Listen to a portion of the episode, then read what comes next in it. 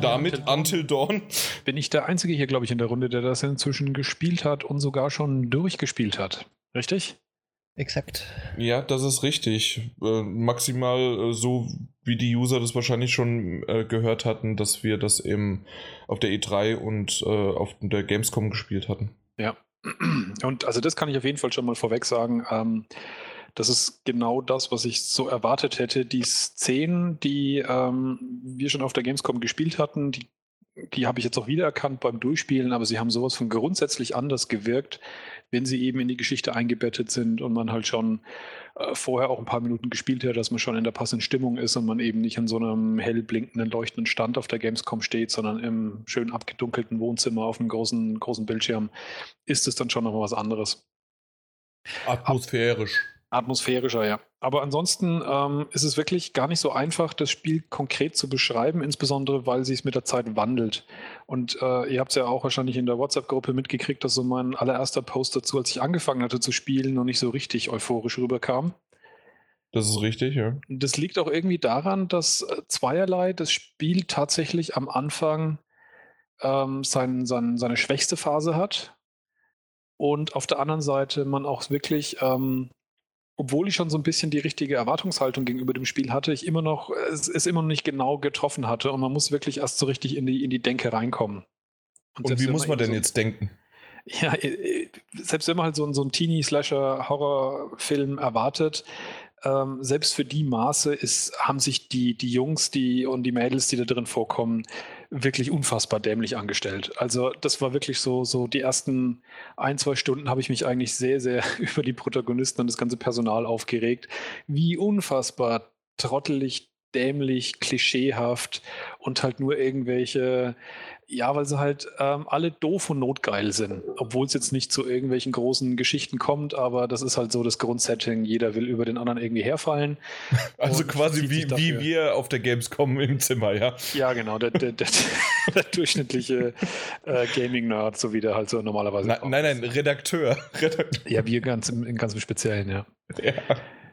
Naja, und ähm, und ich habe wirklich eine Weile gebraucht, um das mitzukriegen, dass das Spiel wirklich sich daraus eigentlich echt einen Spaß macht. Dass es alles, was man so an Horror-Klischees kennt, wirklich aufgreift und jetzt nicht groß äh, elegant durch den Kakao zieht, sondern einfach nur damit Spaß hat. Ähm, das merkt man auch so bei der Geschichtenerzählung. Wenn ich mir so die, die Konkurrenzspiele anschaue, die ähnlich sind, wie Heavy Rain, wie Beyond oder wie das Walking Dead von Telltale, die versuchen ja alle so ein bisschen ich sage es mal, getragen zu sein und ähm, so ein bisschen kunstvoll ihre Geschichte auch zu erzählen. Und da verzichtet Until Dawn komplett drauf. Das ist ziemlich direkt, das ist relativ plump und es versucht einfach unterhaltsam zu sein. Und ich muss wirklich so rückblickend sagen, das macht es verdammt gut. Okay. Ähm, ich könnte jetzt nicht mal sagen, dass das jetzt wirklich ein erstaunlich gruseliges Spiel ist. Es spielt halt äh, viel mit, mit äh, Jumpscares und Schockmomenten, was ich eigentlich nicht so super toll finde, aber was halt zu dem Genre natürlich auch dazu gehört. Wobei es im späteren Verlauf des Spiels schon ganz gehörig auch an Atmosphäre und Stimmung entwickelt. Ähm, aber es ist primär eigentlich wirklich was, wo man gerade, wenn man zu zweit oder zu dritt sogar vom Fernseher hockt, ähm, wirklich Spaß damit hat. Also nicht nur permanent echten Grusel hat. Ich fand zum Beispiel sowas wie The Last of Us ist, ist so ein beklemmender Grusel. Sowas wie, wie The Last mhm. of Us. Und das ist eher so dieser, ja, ich weiß nicht, wie man das nennen kann. Wenn man halt äh, an Halloween mit Freunden zusammensitzt und ein Bierchen zwitschert und einfach Spaß hat. Ja, also, ja, klar, das ist eher schon Horror. Horrorgrusel, so. Äh. Der sich halt leicht nimmt, ja, um es mal so auszudrücken. Leicht nimmt? Ja, also nicht, ähm, also nicht versucht halt wirklich tiefes Entsetzen in einem zu. zu äh, nee, aber halt diese ganzen Freitag der 13., Halloween genau, ja. Ja. und äh, Nightmare on Elm Street, all die ganzen äh, Slasher, halt Scream noch übrigens. Äh, kann man in dem Sinne, ich weiß, es ist vielleicht eine sehr abrupte Überleitung, aber Wes Craven, äh, der Macher ja. von Scream, der Regisseur, ist äh, für uns heute am 31., für die Amerikaner am 30. verstorben. Hat mich ein bisschen getroffen. Ja, das stimmt. Er ist ja schon auch wirklich einer der ganz, ganz Großen genau in diesem Bereich der, des Kinos gewesen. Wer auf solche Filme steht, da kam man ihm auf keinen Fall vorbei. Scream, einer meiner ersten Horrorfilme, die ich so hatte. Ja, bei mir ging es ein bisschen eher los, aber das hat. Ja, wissen wir schon. Und hör auf, sonst muss ich wieder piepen, ja. Ja, aber Scream war natürlich schon auch, auch, auch ganz cool, ja.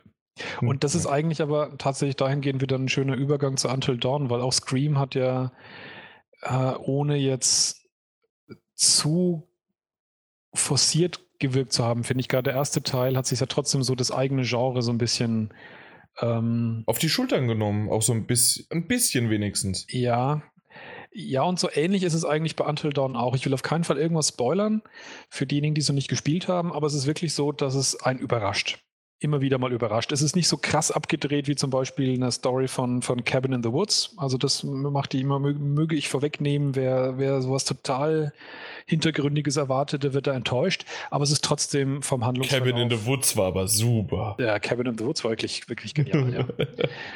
Und das ist tatsächlich fast ein bisschen schädlich, wenn man erwartet, dass es sozusagen solche krassen Dinger noch beinhaltet. Das ist nicht der Fall. Aber es ist, ähm, wie gesagt, es überrascht einen schon mit einigen äh, Wendungen, die, die man, also die ich so nicht habe kommen sehen während des Spielens. Wie ist das denn? Das, habe ich sogar zweimal durchgespielt, oder? Hattest nee, ich habe es ich hab's bisher nur einmal. Ich will es auf jeden Fall noch ein zweites Mal durchspielen. Ähm, bisher nur einmal, aber ich habe mir schon einige Videos angeschaut und Filmschnipselchen, um einfach so ein bisschen zu gucken, ein bisschen ein Gefühl dafür zu kriegen, wo wirklich die Unterschiede sind und wie es unterschiedlich verlaufen kann. Aber das kannst du doch gar nicht rauskriegen, wenn du das nur siehst. Ja, man sieht halt, also was zum Beispiel ich beeindruckend fand, war, dass mir halt, ähm, mir sind insgesamt bis zum Ende des Spiels vier von den insgesamt acht Protagonisten gestorben. Und ähm, ich habe halt äh, Passagen gesehen, in denen zweien davon halt Abschnitte erleben, die ich halt so gar nicht erlebt habe. Also wo die halt ein, ein Gebiet durchstreifen, das ich zwar grundsätzlich kannte, aber eben diesen, diesen ganzen Handlungsablauf ähm, den, dem, dem bin ich halt nicht begegnet, weil diese beiden Charaktere halt auch komplett eben, alle, wo, wo sie es halt auch alle beide erwischt hat. und ähm, das macht mich dann schon wirklich neugierig, äh, wie, wie unterschiedlich das verlaufen kann, wenn die Charaktere eben noch da sind und sich vielleicht auch in einzelnen Teilen unterschiedlich äh, entscheiden. Das haben wir ja alleine schon beim Peter gemerkt und bei mir, wie der auch auf der Gamescom einen komplett anderen Abschnitt, also denselben Abschnitt gespielt hat mhm. und trotzdem er mit einer Person weniger und ich mit einer Person mehr ja. äh, komplett was anderes erlebt hatten. Und das war ja nur dieser kurze Moment. Genau. Und bei dir war das jetzt wie, kannst du das vielleicht sagen, wie lange hast du ungefähr gebraucht? Also ich habe knapp über acht Stunden ähm, gebraucht ja. für, den, äh, für das Durchspielen und wie gesagt, dadurch, dass ich gesehen habe, dass äh, ich ganze Handlungsabschnitte im Prinzip weggelassen habe, dadurch, dass mir die Charaktere gefehlt haben, äh, wird man das Spiel, denke ich mal, wenn alle überleben, äh, ein bisschen länger auch spielen.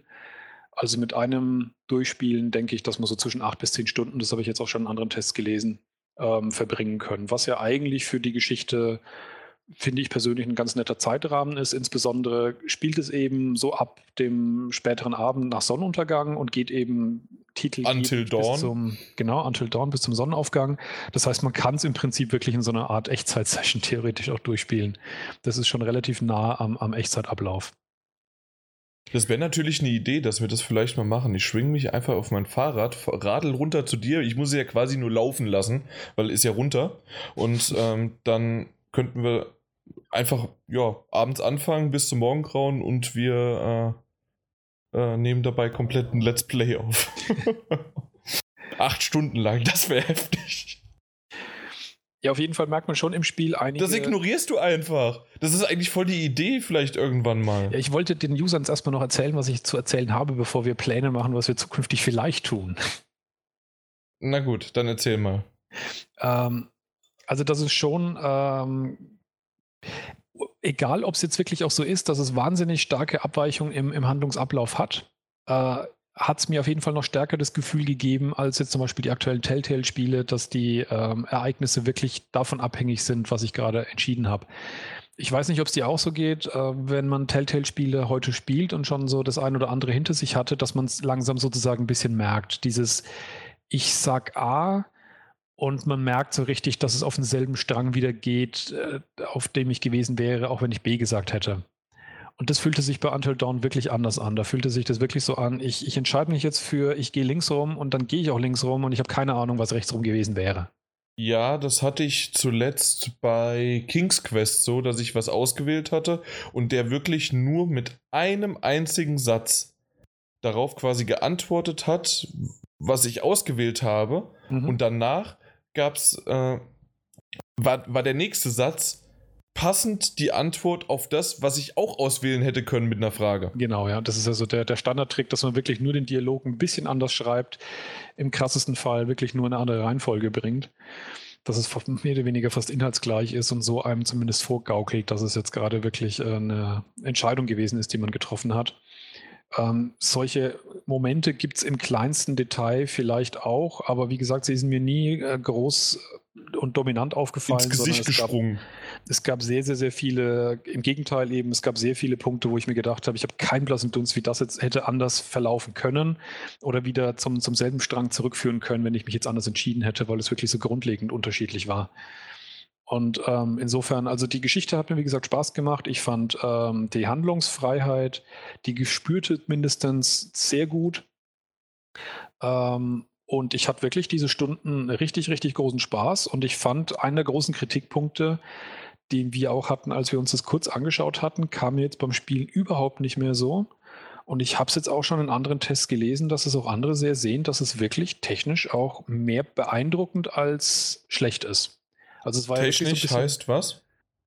Ähm, ne, es heißt, also ich würde jetzt nicht sagen, dass es, dass es eine technische absolute Meisterleistung ist und eines der tollsten, bestaussehendsten Spiele ist, aber es ist auf jeden Fall in keinster Weise störend oder, oder schlecht. Ähm, es sind ein paar Sachen, die mich ein bisschen gestört haben, wie die Animation der Charaktere, die ist manchmal, die wirkt manchmal sehr, sehr ähm, ja, unecht, kann man sagen. Also wenn die sich sehr schnell bewegen, da merkt man, da, da stimmt irgendwie ein bisschen was nicht. Da, da fehlt irgendwie was, ja. was es natürlich macht. Aber gerade so diese ganze, dieses ganze äh, Motion Capturing von den Gesichtern funktioniert ziemlich gut, dass Emotionen und verschiedene ähm, Mimiken rübergebracht werden.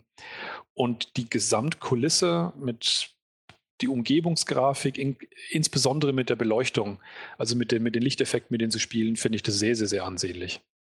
Okay, also weil genau das war das ja mit dem, äh, dass die Grafik nicht ganz so toll sein soll, beziehungsweise sie war ernüchternd einfach. Aber wenn du jetzt sagst, also nicht nur Grafik, sondern auch Technik, dass das Ganze äh, gut harmoniert und insgesamt dich dann auch nicht rausreißt, ist es ja eigentlich genau das, was ein Spiel auch sein soll. Also es muss nicht immer das, der Grafik-Bombast, um das Wort, was ich glaube ich den letzten Podcast 20 Millionen Mal ge gesagt habe, äh, um dass man das nicht mehr benutzen also ähm, um, dass das nicht jedes Mal sein muss, dass es ein Grafikbombast ist.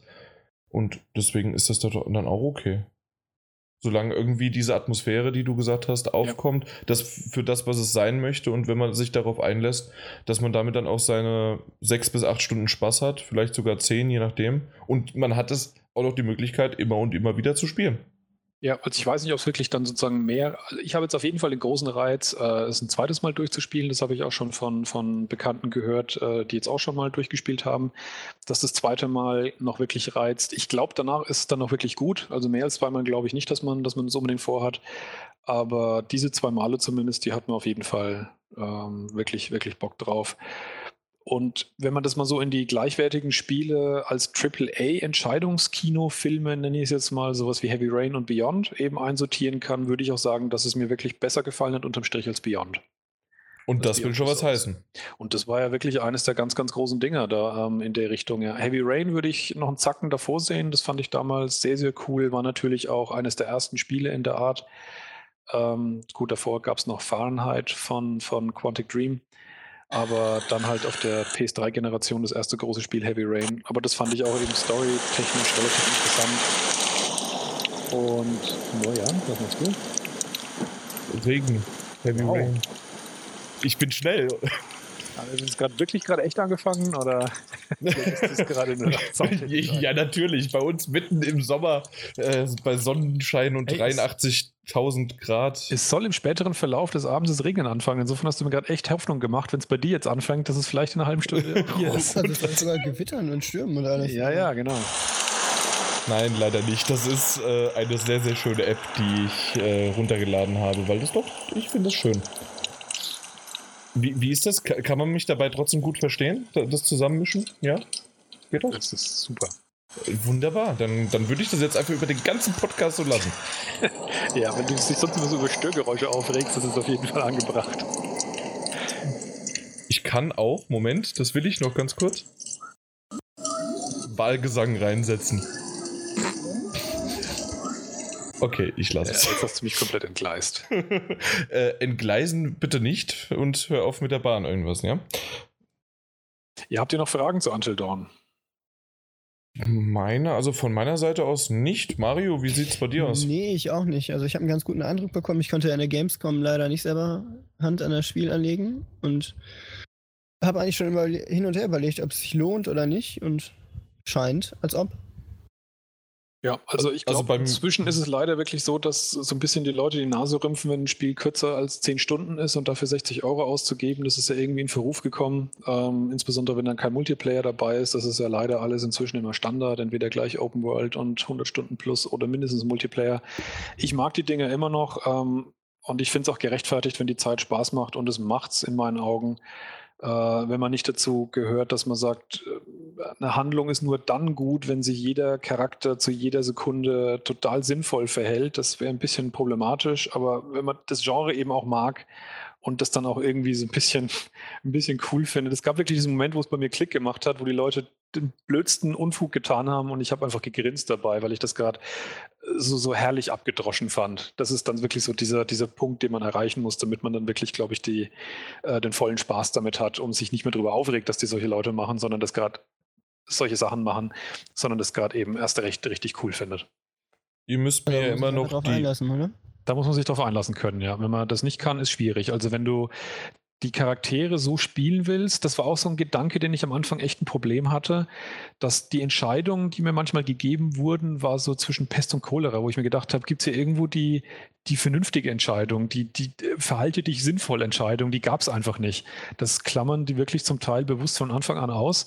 Und wenn man das aber will, dass sich die Leute sozusagen echt ernsthaft und vorsichtig verhalten und versuchen, nicht in die Gefahr zu gehen, das ist schwierig so zu spielen.